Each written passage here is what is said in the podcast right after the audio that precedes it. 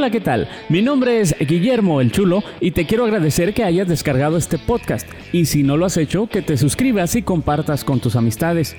Ah, también te pido si puedes darme una buena calificación porque eso me ayuda a llegar a más personas. Desde la cabina, platicamos con personas que han hecho la diferencia. Y en este capítulo estuve platicando con una joven emprendedora y nos habló de cómo, después de haber iniciado como un proyecto escolar, hoy ya es una marca bien establecida de Sotol. Y lo difícil que fue hacer esto en un mundo literalmente de hombres. Ariana de León nos habló del Sotol 5 Tragos y su restaurante La Sotolera. Los dejo con esta entrevista. Que la disfruten. Me da mucho gusto recibir aquí en la cabina, está con nosotros mi invitada, ella es Ariana de León. Hola, muy bien, muchas gracias. Gracias por la invitación. Ah, pues bienvenida. Y bueno, pues el día de hoy vamos a platicar acerca de todo lo que has logrado con una marca de Sotol. Sí. Cinco tragos. Sotol cinco tragos, así es. Sotol cinco tragos. A, ver, vamos, vamos por el principio. Ariana, ¿eres originaria de aquí de Ciudad Juárez? Sí. Eh, ¿Y eh, hace cuánto estás aquí en este planeta? bueno, si podemos saberlo, ¿verdad? No, claro. Tengo 33 años, este, siempre aquí en Ciudad Juárez, eh, salvo algunas temporadas muy cortas que me fui a estudiar alguna parte de mi carrera fuera de la ciudad, pero pues siempre aquí en Ciudad Juárez. Eh, ¿Y cómo es que eh, esa Ariana de pequeña, se, te imaginaste en alguna ocasión no. tener este, esta empresa? No, para nada. ¿Dedicarte a lo que, te dedicas? No, para nada. Este, en mi familia siempre se dedicaron al comercio o en, en su caso a, recolección de basura, pero jamás me imaginé yo con, con algo de Sotol. La verdad que no. De hecho, siempre pensé que iba a estar en, en la parte del negocio de recolección de basura. Nunca pensé en esta otra parte de... Pues ahora sí que más que la marca de Sotol, también ya es un proyecto turístico todo en torno al Sotol, todo en torno al destilado. Ajá. Pero este, sí, no, no me imaginaba haciendo esto. Y es que, eh, bueno, precisamente todo esto es lo que queremos desmenuzar el día de hoy, porque algo que empezó, según entiendo, como un proyecto escolar en su momento. Sí, sí, sí. A ver, platícame, ¿en qué año empieza esto? Bueno, yo estudié la carrera de creación y desarrollo de empresas en el TEC de Monterrey, Campus Ciudad Juárez, y este... La carrera se trata de o hacer una empresa o si ya tienes una, mejorarla. o, o por lo menos eh, pues hay empresas que comienzan y no tienen la estructura, esta parte de la misión, la visión, los valores, ¿no? Entonces, pues mejorarla en, ese sentido. Y entonces yo entré, pues, por la empresa familiar, pero ya como, como fue pues pasando el tiempo, pasando algunos semestres, los primeros que son se les podría llamar materias básicas, en donde todavía no tienes un proyecto como ah, tal. Este, en ese inter, pues salió un artículo del Sotol, en donde hablaba de la denominación de origen, qué era el Sotol, cómo se hacía y demás, ¿no? Y entonces eh, a mi papá es el que le llama la atención porque siempre se tuvo eh, ahí donde está la Sotolera esa propiedad y nunca se había hecho nada con, con ella, ¿no? O sea, en su momento a lo mejor pues como hobby más que nada, no sé, sembraba por decir calabaza, ¿no? O cosas así, pero, pero más como hobby, como un pequeño huertito ahí, un espacio donde fuera la familia a pasar algún fin de semana, de día de campo o algo así, pero nunca se hizo nada. Y entonces cuando sale este artículo y dice que la denominación de origen es todo el estado de Chihuahua, parte de Coahuila y parte de Durango, es donde me dice, oye, mira, está pues este, pues este destilado, bla, bla, bla. Yo nunca lo había probado, la verdad creo que él tampoco lo había probado. Este, y bueno, de ahí salió como que la inquietud de, de, hacer un sotol. Así empezamos. La idea era que nos comercializaran, así como de la mayoría de las marcas, comercializarlo únicamente. No fabricarlo, no invertir en nada de eso, simplemente este, comercializarlo. Eh, ¿Distribuir la, marca? ¿Mande? ¿Distribuir la marca? Sí, ajá, o sea, ser dueños de la marca, pero pues simplemente distribuirlo, ¿no? Y entonces, eh, cuando empezamos a hacer en la carrera pues es desarrollar el proyecto y luego buscas el nombre, haces estudios de mercado y demás.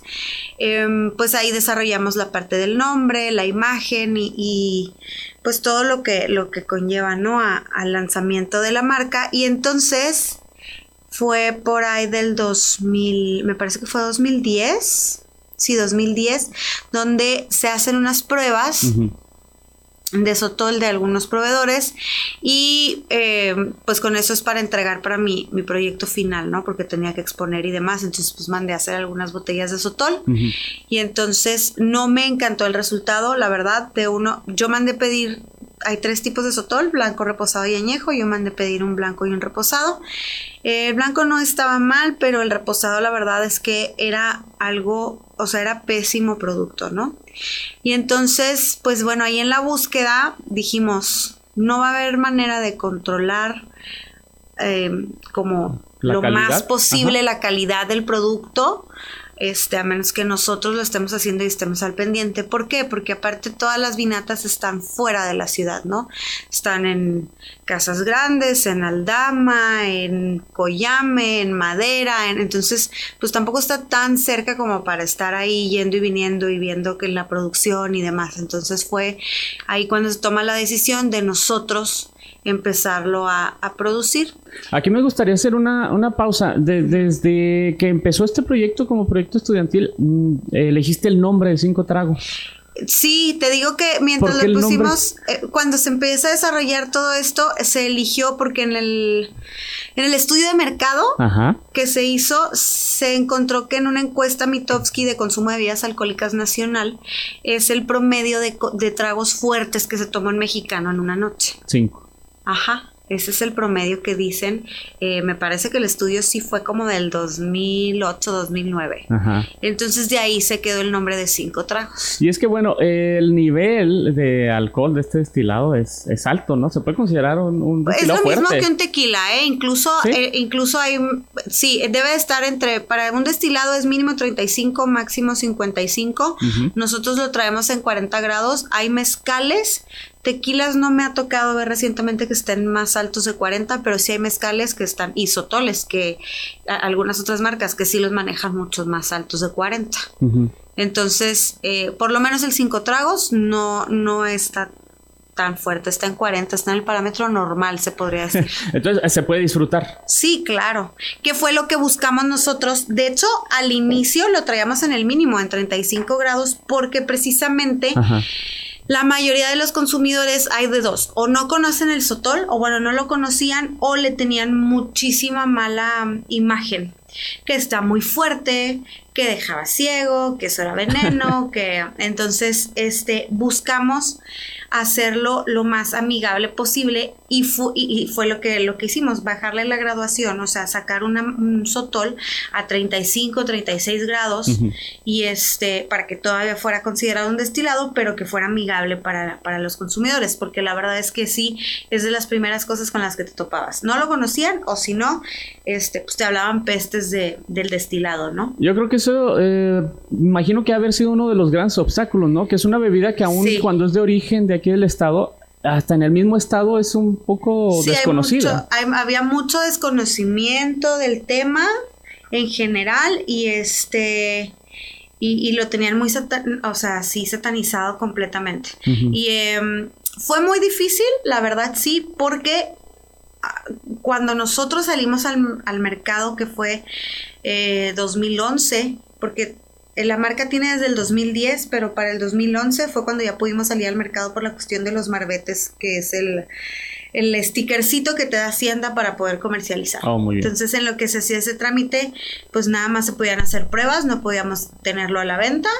Y entonces, ya cuando pudimos salir a la venta, fue de lo más complicado porque sí era llegar y ofrecerlo y que te lo rechazaran casi siempre así a la primera. O sea, era muy raro el que, ah, sí, claro, y lo probara, ¿no? O sea, siempre era así como que le hacían el feo, ay, no, eso no. Y luego no era de, ok, yo no lo quiero, era de, ay, no, no lo prueben, eso está horrible, está súper fuerte y que no sé qué. Y era, entonces sí era complicado porque pues es convencerlos de que ya no es, a lo mejor el sotol que se hacía hace muchísimos años, pues a lo mejor sí estaba muy fuerte, ¿no? No llevaba el proceso de la doble destilación o, no sé, e-, era otro tipo de, de producto, se pudiera decir, o no se sacaba con la calidad de los que ya tenemos ahora, o las regulaciones que ya tenemos ahora. Entonces, pues era convencerlos, ¿no? De que, de que ya era otra cosa, que no estaba tan fuerte, que era tan amigable como lo es un tequila, tan amigable. Cuando nosotros salimos, incluso el mezcal apenas, apenas, por lo menos aquí en Juárez, se estaba poniendo de moda. Apenas, o sea, pero la gente todavía tampoco lo aceptaba tanto, por lo menos aquí era ya más conocido porque se puso muy de moda como que primero centro y sur de la República y luego ya se lo trajeron para acá. Entonces yo recuerdo era cuando apenas empezaban a abrir los bares estos con temática de mezcal y, apenas la gente empezaba, empezaba a, recibirlo, ¿no? Sí, sí, sí. Entonces pues todavía fue un poquito más complicado para nosotros porque si el mezcal apenas estaba entrando y le tenían miedo, el sotol que no existían en el mercado era Hacienda de Chihuahua, el, el, el sotol Hacienda y, mm, y pues nosotros nada más. En, ese tiempo nada más nosotros aquí en, en, Juárez, por lo menos. Eh, ¿Cómo se da esto o cómo te involucras de pronto de que pues empezaste, nos comentabas ahorita, eh, con una idea de a lo mejor una, la marca y la distribución? ¿Cómo te vas involucrando hasta la producción? Eh, te digo que fue esa parte, cuando vimos que no teníamos los resultados que nosotros queríamos para, para la producción. La verdad es que decidimos no, no delegar a alguien más el hacer el sotol, entonces eh, contratamos un maestro sotolero que es Pedro, que hasta la fecha sigue trabajando con nosotros. Y lo que hicimos fue, como no teníamos las instalaciones para poder eh, destilar nosotros, Pedro se iba, él sí ya se iba 10 días a producción este, en Aldama y luego se traía el sotol y acá es donde los reposamos y lo, y lo envasamos. Sí hemos estado trabajando pues bastante buen rato hasta el año 2019 que fue cuando ya hicimos nuestras instalaciones ahora sí pues completas, digamos, de la destilería, aquí en, en, el ejido Villaluz, en el área de las dunas de Samalayuca. Y em, bueno, 2019 hicimos la primera prueba, este... 2020 a principios hicimos otra prueba, luego llega pandemia y no se puede hacer nada. Apenas te voy a este, preguntar, ¿y qué pasó con la pandemia? Me imagino que también pues les afectó. Cerrar Sí, sí, sí. Tuvimos que, pues le pusimos en stand-by. El año pasado, 2021, ya cuando dijimos, ok, vamos a empezar con producción, vamos a buscar planta, vamos a, porque esa es otra, la planta, la idea de nosotros es, es eh, plantar cada año, este, unas 100 mil 100 mil sotoles porque se tarda entre 7 y 9 años para estar listo. Entonces, las primeras plantas que nosotros sembraron, sembramos fueron hace 10 años. De esas plantas, porque sembramos, híjole, pues miles de plantas. De esas plantas yo creo que me quedan como 300, las grandes, porque eh, entre las dos heladas fuertes que ha habido aquí se fueron acabando. Em, entre topos y liebres, que no estaban listas todavía para campo, eh, muchas cosas, ¿no? No había plantaciones cuando nosotros iniciamos también, entonces todo ha sido prueba y error. Ahorita ya contactamos o por lo menos ya, ya sabemos de otras personas que están plantando, entonces nos estamos asesorando con ellos para, pues ahora sí que volver a empezar, ¿no? Ya con los consejos de lo que a ellos les está funcionando. A pesar de que estamos, em, bueno, pues es el estado de Chihuahua y, y, más o menos está parecido el clima en donde ellos están a donde nosotros estamos, pues bueno, al final sí cambia un poquito, ¿no? Entonces ahí, ahí es irle midiendo a la planta. Entonces te digo, 2021, ya cuando íbamos a conseguir todo, nos damos cuenta, pues hay que hacer pruebas del equipo, híjole, pues hay que darle mantenimiento y este, ahí nos tardamos, no sé, nos hemos estado tardando bastante en el mantenimiento porque cuando a mí vienen y me instalan todo, pues bueno, vienen personas desde Guadalajara, que es donde está la industria tequilera. Entonces, no hay, o bueno, por lo menos hasta ahorita no he encontrado personal que que le dé el mantenimiento o que sepa al 100% de las instalaciones que tenemos. O sea, por ejemplo, cuestión de la caldera, me decían la, vez pasada que le están dando mantenimiento, que es con la que más me he tardado, me decían, ¿por qué no le tienes dentro de las instalaciones? Le digo, porque si tú vas a una planta tequilera no tiene la caldera dentro de las instalaciones porque pues al final de cuentas es calor y es, es alcohol, ¿no? O sea, de, propio de la planta, pero pues al final de cuentas ahí está volatizando y estás trabajando con eso. Tiene que estar 20 metros exterior por seguridad. Y así como que, ah, ok. No, pues es que en tal maquila, no sé, pues es que no hay problema, la tiene adentro. Pero pues es que yo no estoy maquilando lo mismo, ¿no? Y entonces, sí hay muchas cosas que no entienden aquí y, y, que me cuestionan de por qué está instalado así, esa, por qué esto, no, pues porque el proceso es de tal forma, esto y el otro, ¿no? Entonces se atrasa y es un poquito más complicado. Eh, te digo, eso es lo que nos hemos estado tardando muchísimo. Además, pues las piezas mm, no hay aquí, hay que mandarlas traer. Pues yo todo mando a pedir allá porque ahí es donde está la industria en su apogeo, entonces pues es donde más fácil encuentro las cosas, ¿no? Ya no le busco por otro lado pero a menos que sea necesario, pero este sí tengo que estar apoyándome mucho de gente de allá porque aquí no encuentro mucho. Entonces, em, la idea es que a finales del mes de mayo empezamos a destilar nosotros aquí en nuestras instalaciones. Ya ahora sí, de corrido, eso espero. Em, estoy en espera precisamente de, una pieza más para la caldera famosa y ya con esa ya empezamos a destilar. Oye, según, según lo que percibo ahorita con lo que me estás platicando, o sea, te ha tocado pues prácticamente picar piedra en todos los sentidos. Sí, la verdad que sí, eh, es algo que me gusta, pero que sí es difícil porque de repente se vuelve como un... Ay, ¿qué te diré? O sea, empiezo a ver, por ejemplo, otras marcas porque ah, a lo mejor si nosotros estamos desde 2010, a lo mejor por ahí en 2012, 13 empezaron a, salir más marcas de Sotol, ¿no? Porque la verdad es que sí ha estado creciendo mucho el consumo de Sotol, sobre todo en Estados Unidos, pero ya México ya, ya lo empieza a buscar mucho, ya empieza a escuchar y le da curiosidad y entonces empezamos a, a, recibir gente pues que busca probarlo, ¿no? O o a llamadas o demás, que dónde lo consigo y, cómo se hace, ¿no? Y ya más dudas.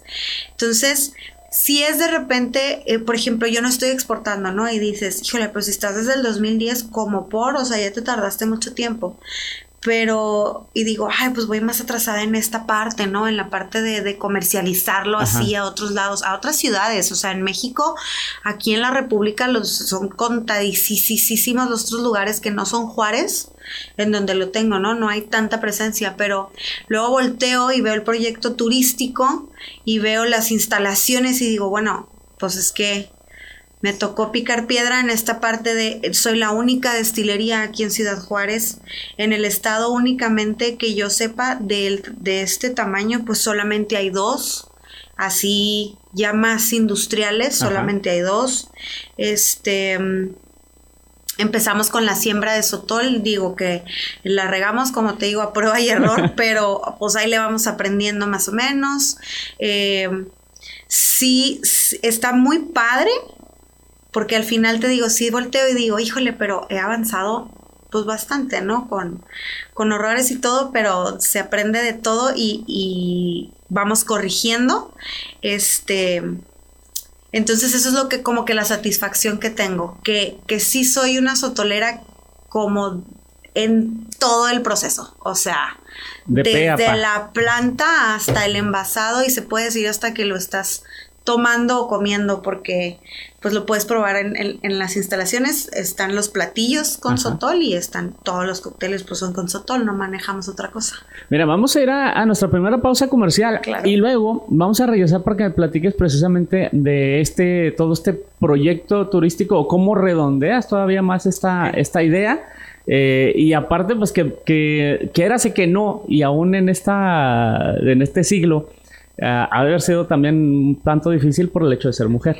Sí, claro. Pero vamos a la pausa y ahorita me platicas esto es desde la cabina, regresamos. Bien, bueno, pues ya estamos de regreso eh, y esta, esta ocasión, bueno, pues estamos platicando con una eh, mujer, pues muy, una emprendedora, pues más, más que nada emprendedora, empresaria y según lo que nos está platicando, pues le tocó picar piedra totalmente para colocar eh, su marca, el Sotol.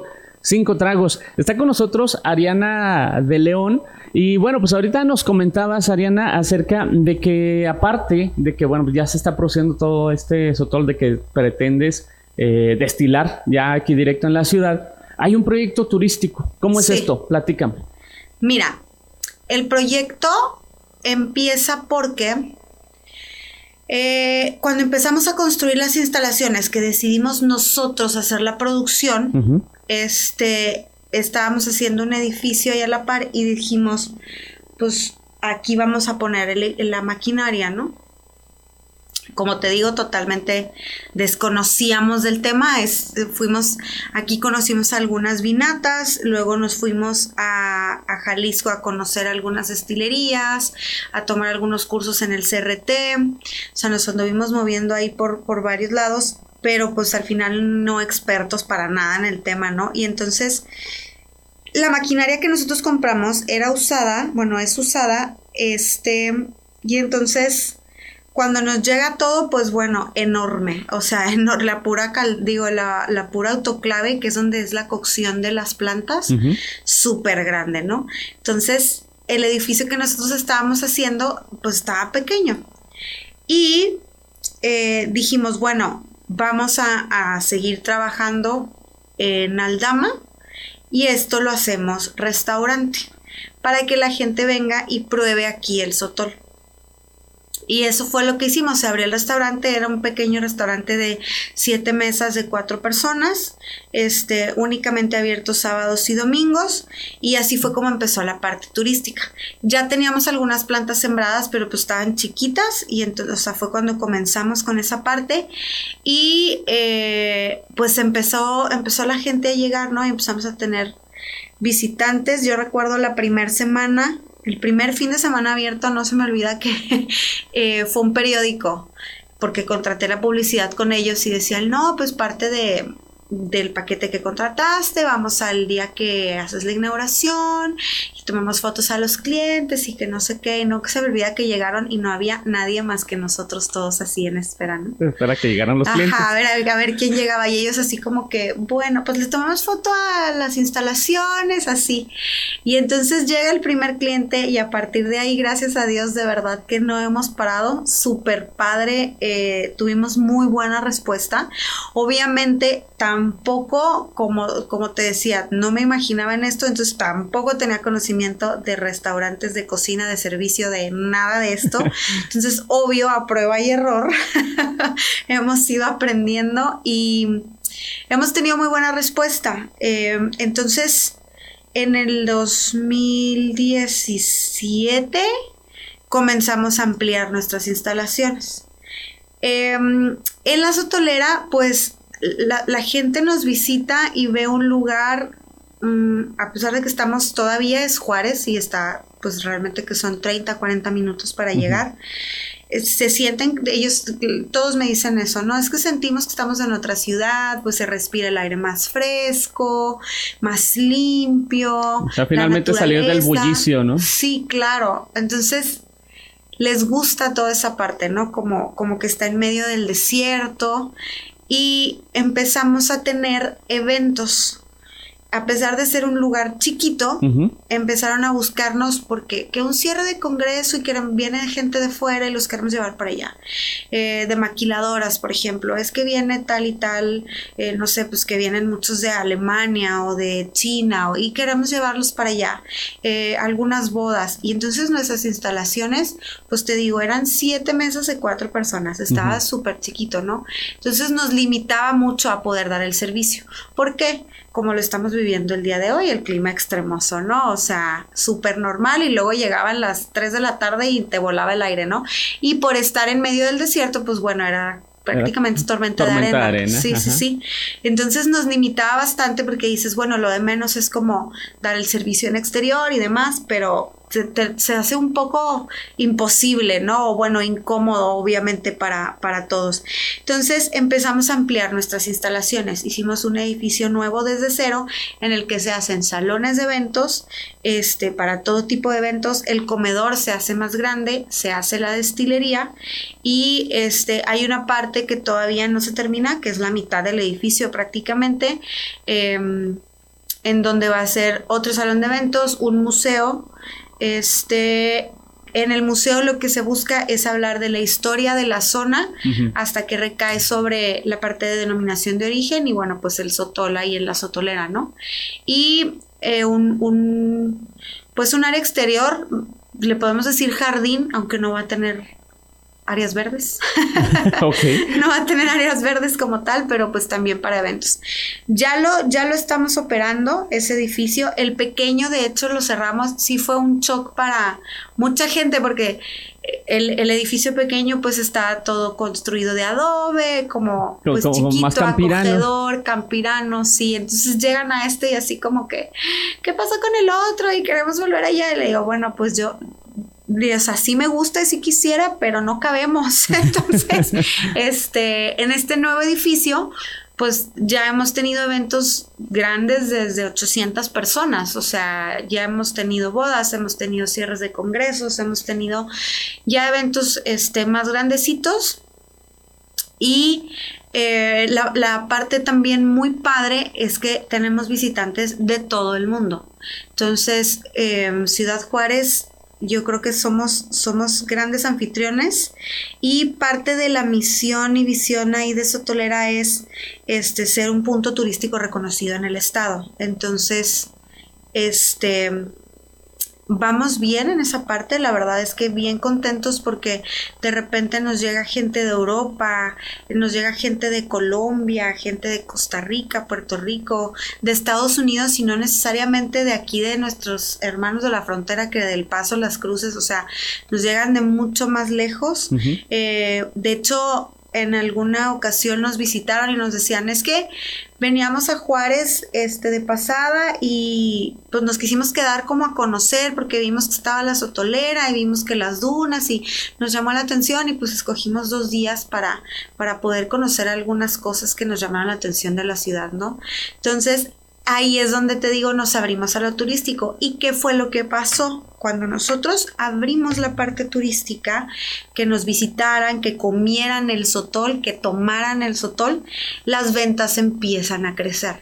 Y la gente empieza a tomarle como el valor del sotol, porque como te decía ahorita, o sea, lo veían como una bebida corriente, esa es la palabra, la verdad es que la veían como una bebida corriente y cuando se dan cuenta de que lleva un proceso complicado, de, que la planta es difícil, eh, o bueno, se tarda en crecer, este, sí es difícil de, de, obtener porque todavía es mucha planta silvestre, entonces hay lugares en los que ni siquiera entran vehículos, hay que mandar un burrito, una mulita que baje las plantas, o sea, es bastante complicado, entonces es un producto que cuesta hacerlo, ¿no? O sea, tiene su valor, tiene su tiempo, tiene este, híjole, yo creo que su amor y la entrega de todos los que participan, este, la dedicación. Entonces, la gente como se empieza a involucrar en esta parte del proceso, empieza a tomarle valor al producto.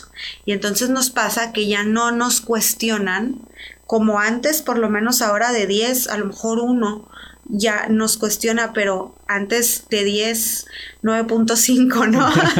Era así como de, pero ¿por qué? ¿Y por qué el precio? O sea, a mí me decían, ¿no? Al principio, pues te toca ser vendedor, cobrador, este, de todo, ¿no? Precisamente a eso, te iba a preguntar ahorita, ¿cómo fue? Digo, antes, antes, imagino que fue antes de llegar a esta parte del proyecto turístico.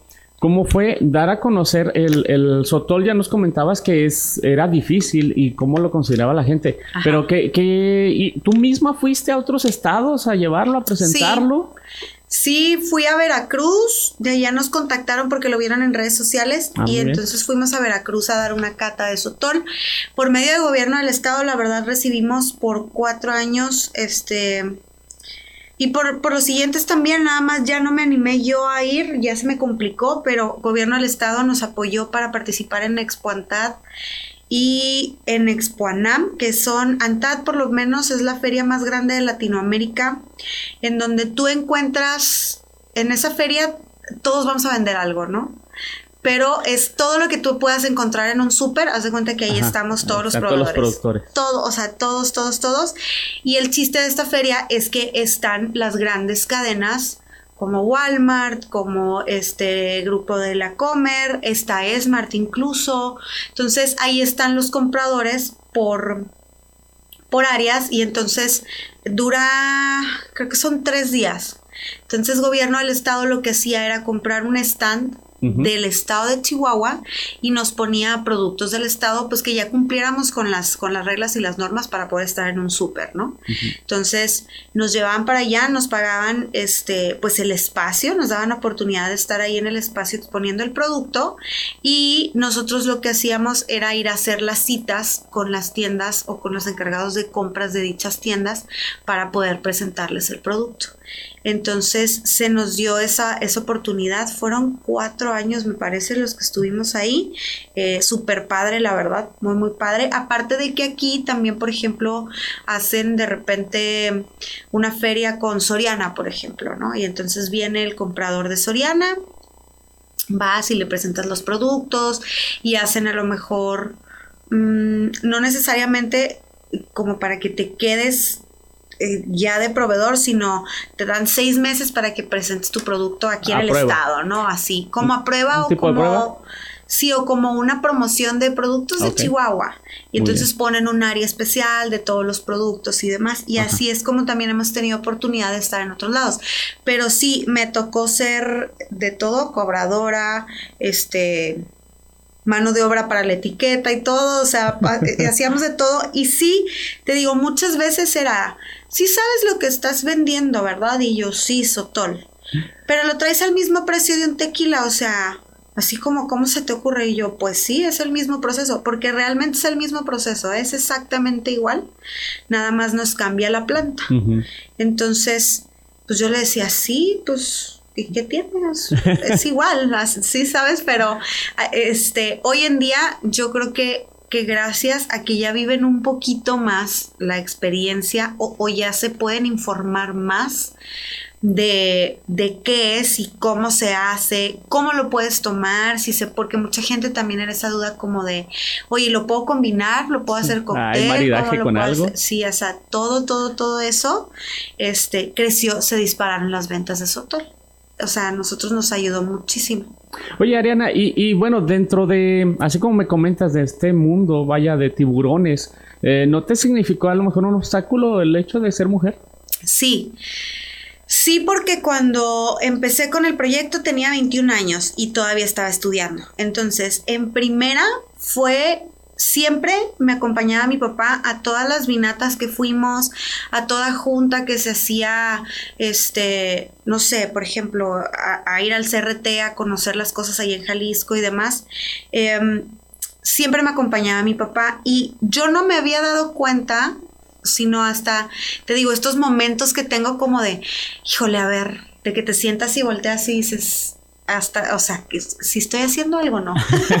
si ha avanzado o no ha avanzado, ¿no? Me quedé o no. Este, es cuando me, me, doy cuenta y digo, oye, sí, o sea, en su momento como que no lo percibía y ahorita digo, claro, aparte porque cómo ha ido creciendo todo este movimiento de, de la mujer, ¿no? Entonces, sí digo, claro que, que en aquellos años uno era la, la niña que venía a hacer la tarea entonces todos lo veían así como, sí, pásale y mira y te explico y todo. Ay, claro, como, una visita escolar. Sí, así como que viene a hacer su, trabajo de la escuela, ¿no? Y em, siempre, siempre, y, lo veo hasta ahora, eh, te digo, iba de la mano con mi papá y hasta la fecha me apoya al 100% mi familia, pero si estábamos en una reunión, casi es una industria muy masculina, o, lo era, ¿no? Hasta que ya empezamos a entrar más mujeres o toleras. Pero en una industria muy masculina, uno, dos, eh, eran señores ya mayores. Como es una industria muy de tradición, que se va pasando de tradición al proceso y demás, entonces ya eran personas adultas, estoy hablando de 60 para arriba, ¿no? Los, de las vinatas que yo conocí. Entonces todavía era como que este machismo un poquito más, más marcado. Y entonces yo recuerdo estar en alguna reunión y que están platicando entre ellos, ¿no? Y entonces siempre las preguntas o las eh, los comentarios o demás siempre van dirigidos hacia mi papá. Entonces él contestaba eh, tal y tal, ¿verdad, hija? Y explícales qué es lo que quieres hacer. Diles qué vamos a hacer con esto y esto. dándote tu lugar, pues. Sí, él, él me abría ya la, la, la plática, ¿no? Pero siempre sí se dirigían hacia él.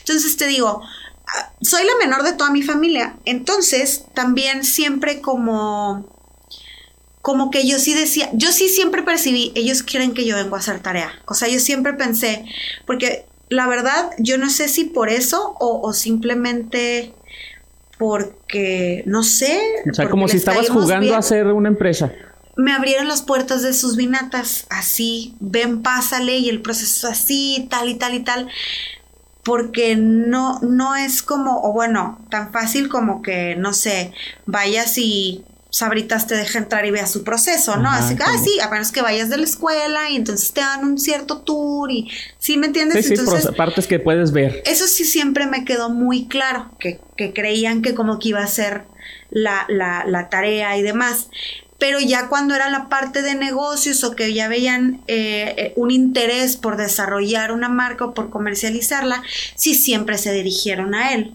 Y entonces te digo, él ya me abría las puertas de que, ah, sí, tal, tal, hija, diles esto, esto y esto, ¿no? Y explícales tú la idea que traes y diles, eh, no sé, el tipo de botella, el tipo de, porque él siempre, o sea, el proyecto siempre fue, siempre recayeron todas las decisiones en mí, a todos, en mi familia y amigos y todo, pues les preguntaba, ¿qué les parece esta botella? ¿Qué les parece esto? ¿Y qué opinan de tal, tal y tal? Pero al final de cuentas, pues decidía yo, ¿no? Entonces, eh, te digo, siempre me abrió las puertas Comentarios únicamente una vez me tocó así uno de verdad así como muy... Muy misógino. Fue como de, yo no hago tratos con mujeres, ¿no? Y te digo, iba mi papá conmigo y entonces todo el tiempo hizo tratos conmigo, ¿no? De todos al final de cuentas, pero una de esas menciones a mí no me gusta, fue el, ah, como que a mí no me gusta hacer tratos con mujeres. Entonces yo nada más veo, o sea, yo me quedé así como, ¿Cómo? ¿De dónde? Dije, pues hemos estado hablando todo este tiempo, así como que... Y entonces eh, mi papá nada más se quedó muy serio, así como que... Mm, y siguió el tema, ¿no? Como, ah, ok, sí, ajá, y vamos a esto y el otro, y la, la, la. Pero es la única vez que sí lo escuché así como muy abiertamente. Eh, las demás veces, te digo, hasta ahorita lo percibí así como que yo dije, ah, pues sí es cierto, o sea, realmente nunca jamás me preguntaron a mí, oye Ariana, eh, ¿cuántos litros este, de sotol quieres producir aquí en la destilería? O, o, cuando mi idea era nada más comercializar, ¿cuántos litros al mes quieres comprar? Eh, ¿Lo vas a envasar tú? ¿Lo voy a envasar yo? Jamás, o sea, siempre las preguntas eran para él, siempre, siempre, siempre. Fíjate nada más. Y a mí me tiene bien, este, eh, discúlpeme la palabra, pero me tiene bien embobado con su plática, con todo lo que ha tenido que pasar, los obstáculos. Y como bien comentabas ahorita, Ariana, pues la prueba y error, ¿verdad? Que, finalmente eh, dicen que a veces cuando se equivoca uno es cuando más se aprende. Sí. más que eh, aplicar a, lo mejor un conocimiento, ya cuando vas al error, es donde más te deja una lección. Y el estar prueba y error, yo creo que te ha dejado mucho, mucho aprendizaje. Ya nos comentabas ahorita acerca de cómo pues, empezaste la marca, cómo la llevaste a dar a conocer, cómo le diste forma también de proyecto turístico. ¿Y qué pasa con la vida personal? Pues mira, la vida personal, este, ahí está. no, la verdad es que... Ha sido complicado, ¿no? Porque... sí. Me, me comentas que has Oh, vaya, viendo lo, que me platicas, eh, pues prácticamente te la vives ahorita eh, en el negocio. Eh, sí y no. Tengo la ventaja de tener un súper equipo de trabajo que me apoya mucho y como entiende mucho esta parte también, porque cargo, tengo, tengo un hijo y entonces lo cargo para todos lados y, y este Hoy no lo traje porque haría mucho ruido. Pero este está, están ya también muy acostumbrados a verme con, con mi niño para todos lados, ¿no? Y tengo una familia y unos amigos de verdad que su, o sea, si no son parte del proyecto completamente, ¿no? O sea, mi esposo al 100% me apoya, nos dividimos mucho o bueno, estamos muy conscientes de, oye, hijo, en esto que tengo tal junta, tengo tal y tal, tengo que ir a hacer esto, eh, tenemos también la ventaja de que él también puede tener un horario flexible, ¿no? Y entonces, no, claro, pues yo me quedo con el niño tal día y así, ¿no? Mis suegros, mis papás, este, mis hermanos, de que no, sí, pues entre todos nos echamos la mano con esta parte familiar. Y pues sí entienden que me pierdo muchas cosas, sobre todo el fin de semana, o sea, nuestro ritmo de trabajo es el, todo el mundo el fin de semana descansa y es cuando, cuando hacen las fiestas, cuando hacen pues las reuniones, ¿no? Nosotros, por ejemplo, es de que, ah, pues nos vamos mejor en jueves porque ya es cuando todos podemos, ¿no? O sea, cuando yo tengo tiempo también cambia un poquito. Igual, eh, o entienden que llego eh, más tarde a los lugares, este, igual acá en el trabajo, o sea, pues a la par es de que, oigan, chavos, pues es que este día me tengo que ir más temprano, o este día voy a llegar más tarde por X o Y, o lo que sea. Y entonces, te digo, tengo esa, esa ventaja que tengo un gran equipo entre las dos cosas, tanto los chicos con los que trabajo como mi familia y, amigos. Entonces, ha sido complicado. Creo que eh, por ejemplo, cuando estaba por, por nacer mi primer hijo, eh, mi equipo de trabajo se ríe porque pues me da como el ansia pues de no estar ahí, o sea, soy yo la que así como que quiero estar, ¿qué está pasando? Eh, no sé, la gente está contenta de los visitantes, hay nuevos visitantes, hay algo programado, o sea, como que me da así como el nervio, ¿no? Y creo que les va peor que no vaya o que no esté porque estoy hable y hable y hable. Ahorita estoy con un cliente, hijo, dame chance. Y entonces se ríen porque dicen, no, se me hace que está más cuando no tiene que estar, o sea, cuando está en reposo y demás, se me hace que es cuando más estresada. Como que me cuesta mucho dividir esa parte, o sea, no sé, o estoy en una reunión y a veces sí siento así como que, híjole, ¿qué estará pasando? Este, ¿Estará bien atendida la gente? ¿Sí tendremos todo el inventario? Eh, por ejemplo, el clima como está ahorita me ha ocasionado muchas veces que se vaya la luz. Yo sin luz no tengo agua tampoco porque trabajamos con bombas. Entonces es como, híjole, y si se va la luz y yo no estoy allá, digo, igual se va a ir si estoy allá, pues, o sea, sí, sí, pero, se va, pues, ¿sabes? pero, sientes que estando ahí al pendiente estás más cerca para resolver. Sí, así como que, ay, no, y lo, y lo manejan perfecto y todo, o sea, pero la verdad es como el nervio, a veces sí me cuesta como, como separar.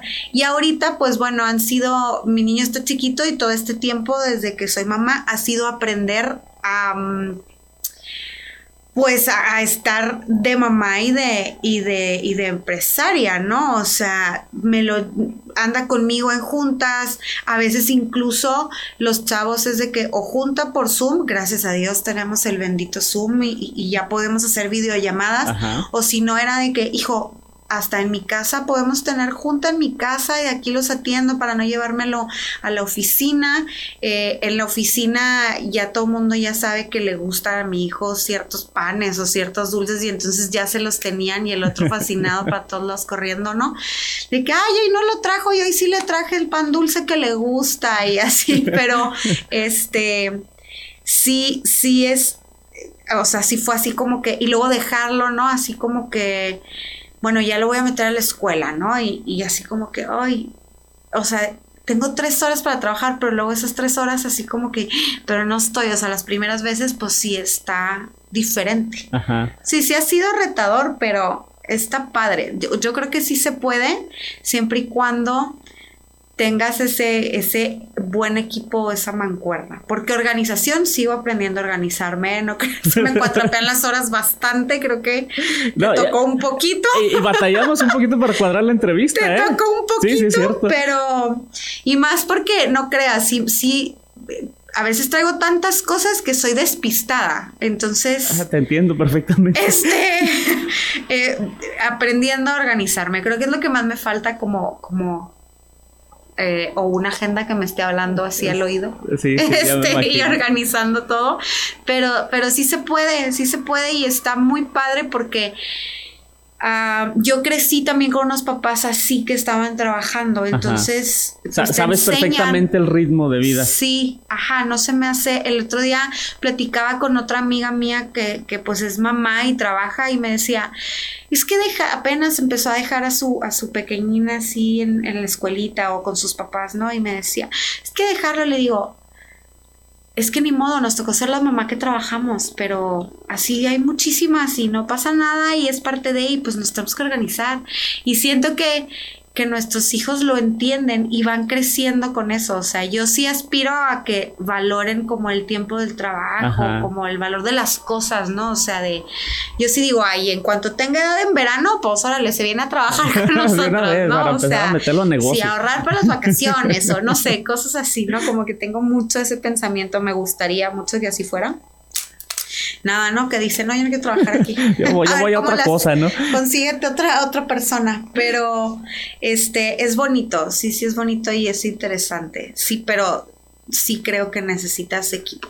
Oye, Ariana, al inicio de la entrevista yo te hice una pregunta que si tú imaginabas eh, que así este, sería eh, tu vida en la actualidad y me dijiste que no. No. ¿Cómo si la imaginabas? Te digo que yo sí me imaginaba trabajando como mi, como mi papá, este, reciclando y recogiendo basura y así. O sea, y, y como que nunca me imaginé no trabajando, ¿eh? O sea, porque en momentos como la pandemia, por ejemplo, que todo estuvo tan incierto y que era así como que, híjole, y si cierras porque pues no se puede sobrevivir, o sea, miles de negocios pues no la hicieron porque al final de cuentas los servicios seguían, el seguro con los empleados seguía y tú no puedes estar operando. Entonces, em, o, o, en esta parte ya de que ya soy mamá y entonces, oye, pues ya eres mamá y, y muchas, muchas mujeres deciden ya no trabajar, ¿no? Y ser mamás y dedicarse, lo cual se me hace increíble, súper respetable y padrísimo, pero yo nunca me he imaginado no trabajando, o sea, yo como que sí digo, sí me imagino con mis niños, como no sé, que si en la escuela, en el festival, en el parquecito, en, sí sabes, pero como que estar todo el día así de, de, de, ama de casa, porque si es un trabajal, lo he, tenido días y que digo, renuncio, quiero, quiero irme a la, a sotolera. voy a la sotolera.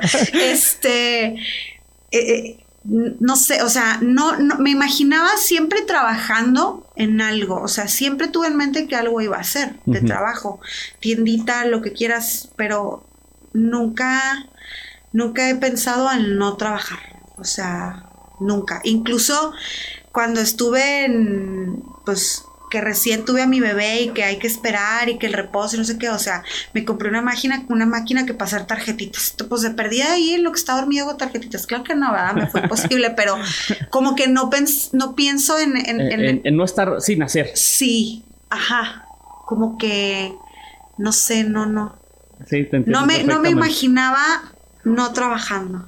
A lo mejor pensaba en, la basura, ¿va? En algo de recolección de basura, pero...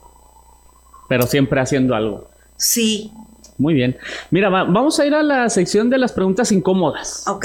Eh, no te creas, no son tan incómodas. Ay, ok. ¿Qué dice? Dale, dale. Dale, dale. sí, no hay pregunta incómoda. Para ti, ¿qué es el éxito?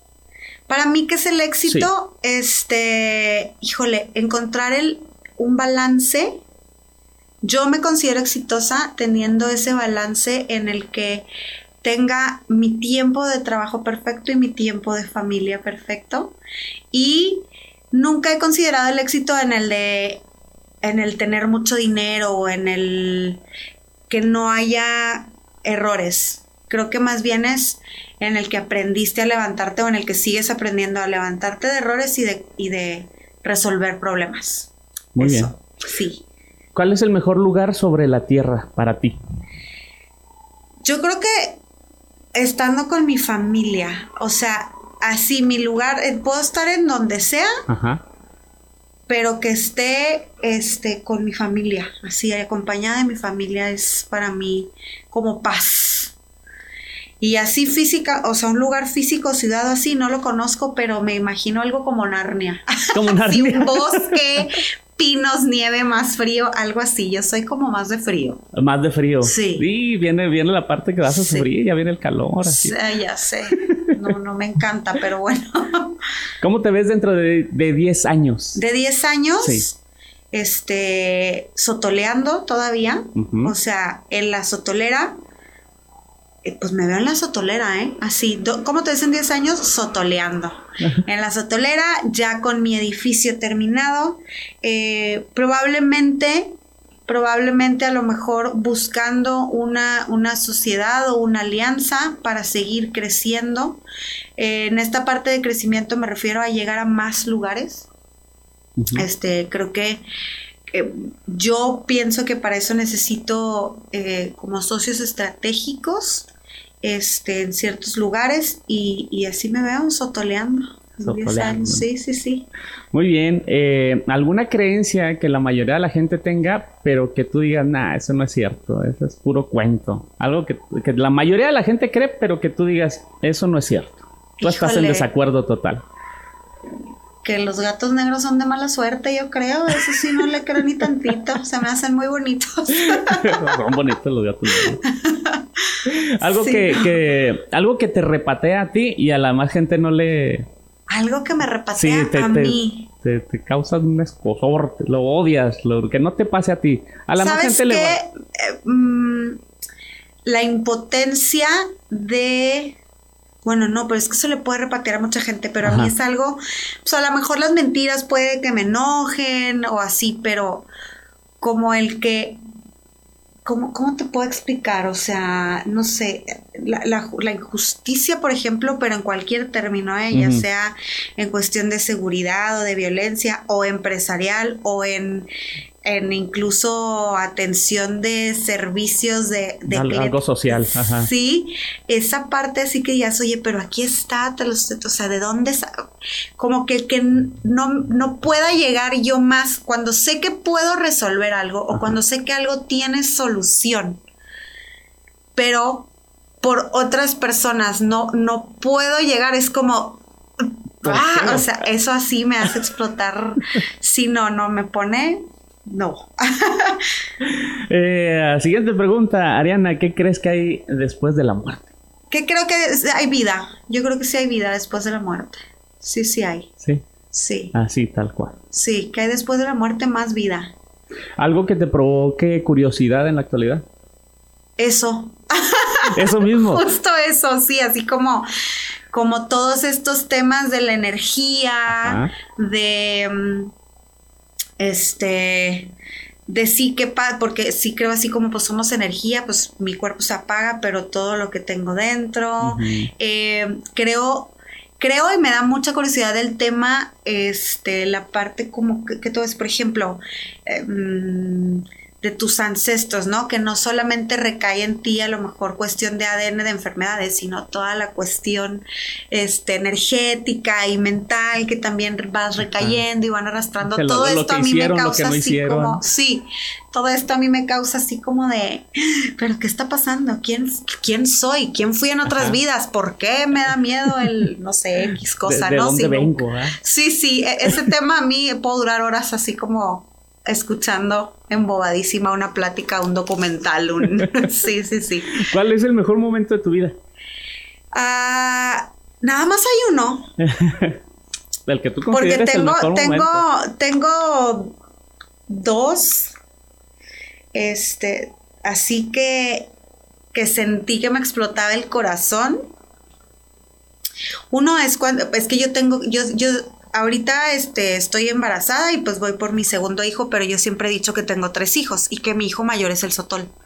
Fíjate. Entonces. Te voy a interrumpir porque hace un momento cuando estabas platicando, yo te decía, es que eh, bueno, te iba a decir, mejor dicho, no te, lo, no te lo comenté, pero te iba a decir, es que hablas como que si es tu, es tu niño, tu, baby, tu primer hijo. Sí, siempre, siempre les digo que por eso para mí también era tan difícil cuando iba y, ay, quiero probar este sotol y me dicen, está bien feo, o sea, les digo, imagínate, o sea, los que tienen hijos que les digan que su hijo está bien feo y que te lo digan así a la cara, está feo. O sea, ¿qué te pasa? Para mí era la yo, lo hice, le puse todo el corazón. Me, me costó mucho trabajo Mm, como entender que no era para todos y que, y que tenía que controlarme. era difícil, o sea, sí, mi, mi ahora esposo en ese tiempo que éramos novios era así como que, oye, cálmate, porque yo así como que, bueno, ¿ya lo probaste o porque dices que está feo? O sea, primero pruébalo y luego ya haces una opinión, no puedes decir que está así, ¿no? Me ponía como a discutir y, él era así porque me acompañó a muchos eventos, ¿no? Y era así como que, relájate, o sea, cálmate tantito, no lo quiso probar ahorita, igual después, y yo, ah, no, así como que siempre les digo, eh, es mi hijo, el, Sotol también, entonces, eh, el verlo ya materializado, o sea, como no me cayó, de verdad siempre les digo, no me cayó el 20, como que vas trabajando o vas avanzando y a veces hasta que no pasa una cosita dices, o sea, ya es, cierto, ya estoy aquí, está pasando, ¿no? O sea, realmente. Y entonces una vez iba sobre la tecnológico y llegué al puente al revés y ahí yo puse, es el, el único panorámico así de grande que hemos puesto, estaba ahí en donde está como pues es una instalación del gas, ¿no? Ahí en la esquina tienen como maquinaria. Y entonces ahí estaba el panorámico que, del cinco tragos. Ese día, cuando ya estaba puesto, así que volteé y lo vi, le digo así, yo sentía que mi hijo se estaba graduando del kinder. La mamá llorona del kinder, así que lo ves en el festival y lo... ¡oh, Tomándole muchas fotos, ¿no? Sí, sí, sí. O sea, yo dije, es, ahí está, o sea, sí lo tengo, es mío, y lo estoy viendo ahí en grande, como que ese momento a lo mejor que dices, tu producto no es panorámico de verdad, pero ese día yo sentí mucha emoción, o sea, a mí se me hizo más que cuando lo vi en la tienda, como que ahí verlo tan grande. Imponente. Ajá, a mí se me hizo algo extraordinario, o sea, sentí en mi corazón así explosioncita y literal lloré. yo literal lloré. O sea, ese es pues, uno de, los mejores momentos. Ese es uno, y pues cuando nació mi hijo, el segundo. Así. el segundo. y cuando nació mi hijo, sí, es, es, es increíble, la verdad, sí. el nacimiento de mis dos hijos. Y voy por el tres, pues. Pero sí, esos momentos increíbles, la verdad que dices, igual, o sea, ya está aquí, está pasando, o sea, es, real. Eh, Ariana, algo que nadie sabe de ti y que si supiera, si, lo supieran, les sorprendería. ¿Qué será? ¿Qué, qué será? Qué, qué complicado, ¿eh? Por eso que son alguien Que algo que no sepa de mí que le sorprendería. Sí. Algo nadie lo sabe, si lo supiera le sorprendería. ¿Qué es? Fíjate que no, no se me ocurre, no sé, no sé. Mm, no se me ocurre así como... Pasamos, no te preocupes. Pasamos, porque sí, no, no sé. ¿El peor consejo que te han dado? ¿El peor consejo que me han dado? Sí. Pues yo creo que muchos, pero... Yo no te creas, ¿sabes qué? No hay malos consejos. Yo creo que ninguno, porque consejo que te dan, consejo, bueno, tú sabes si lo tomas o lo dejas, pero creo que todos traen aprendizaje y entonces a lo mejor uno así como el clásico de, no sé, a lo mejor uno de soborno, de, ay, eh, no, no lo tomo, pero luego dices, ¿a poco en estos tiempos es la manera de seguir avanzando? Pues no. Eh, a, lo mejor algún que haga las cosas de manera turbia es un mal no, no va contigo. Sí, no. Muy bien. Sí me han dado esos consejos. este, ok, arriba o abajo. Arriba o abajo. Depende. Depende. ¿eh? Depende. Depende. Sí, sí, sí. Depende de. Depende de. De la situación. De la situación, claro. Ah, claro, porque arriba o abajo, bueno, muchas veces tienes que, que irte para abajo en alguna situación para veo dónde estoy, qué está pasando, qué hay y luego voy. O a veces tienes que estar arriba para ver. Para abajo, cómo están las cosas. ¿Qué está pasando? Entonces depende, depende. Muy bien. ¿Blanco o negro? Eh, negro. Negro. Sí. ¿Tacos o pizza? Tacos. ¿Tacos de? Sí, de pastor o de tripitas. De pastor. Ah, qué rica la. Sí. Muy bien, ya la última. Si tú pudieras escribir un mensaje en el cielo que sabes que toda la gente lo va a ver, ¿qué diría ese mensaje? Hagan lo que quieran hacer, lo que quieran ser, háganlo, hacer y ser. Ajá. Este, pero háganlo con amor. Cosa que no haces y que no le pones el corazón, cosa que vas a dejar colgada. Eso es lo que yo digo. Si yo no amara este proyecto y si los que están trabajando en mi equipo y si de mi familia no le agarraran amor y no estuvieran conscientes de, del proyecto y de todo lo que conlleva, se bajarían del barco como muchos lo han hecho, ¿va? Pero, pero creo que, que sí le tienes que poner amor a lo que haces, lo que quieras hacer.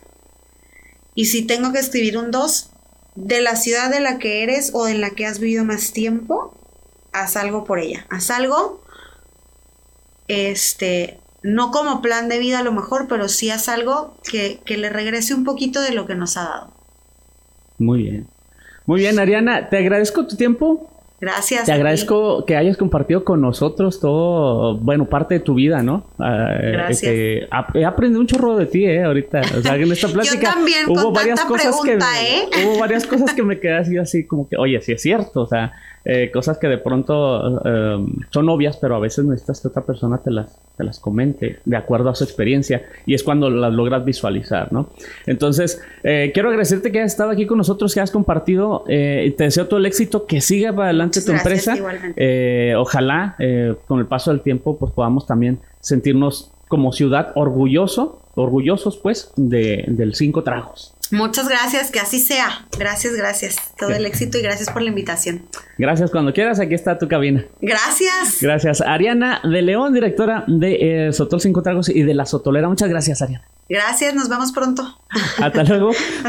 Bueno, pues yo ah, no me resta más que agradecerles a ustedes el favor de su atención, recordarle eh, que me busque a través de las redes sociales Guillermo el Chulo, así por todos lados. Saludar a toda la gente que nos sintoniza a través de Conecta Televisión en el sistema Roku, la gente que nos sintoniza allá en los Estados Unidos por Viva Live TV, la gente que nos sintoniza en Perú y en Colombia. Muchas gracias por mantenerse en sintonía desde la cabina. Bueno, pues yo regresaré la próxima semana eh, en esto que es desde la cabina. Recuerde mi nombre, Guillermo El Chulo, y ya nos estaremos escuchando así la próxima semana.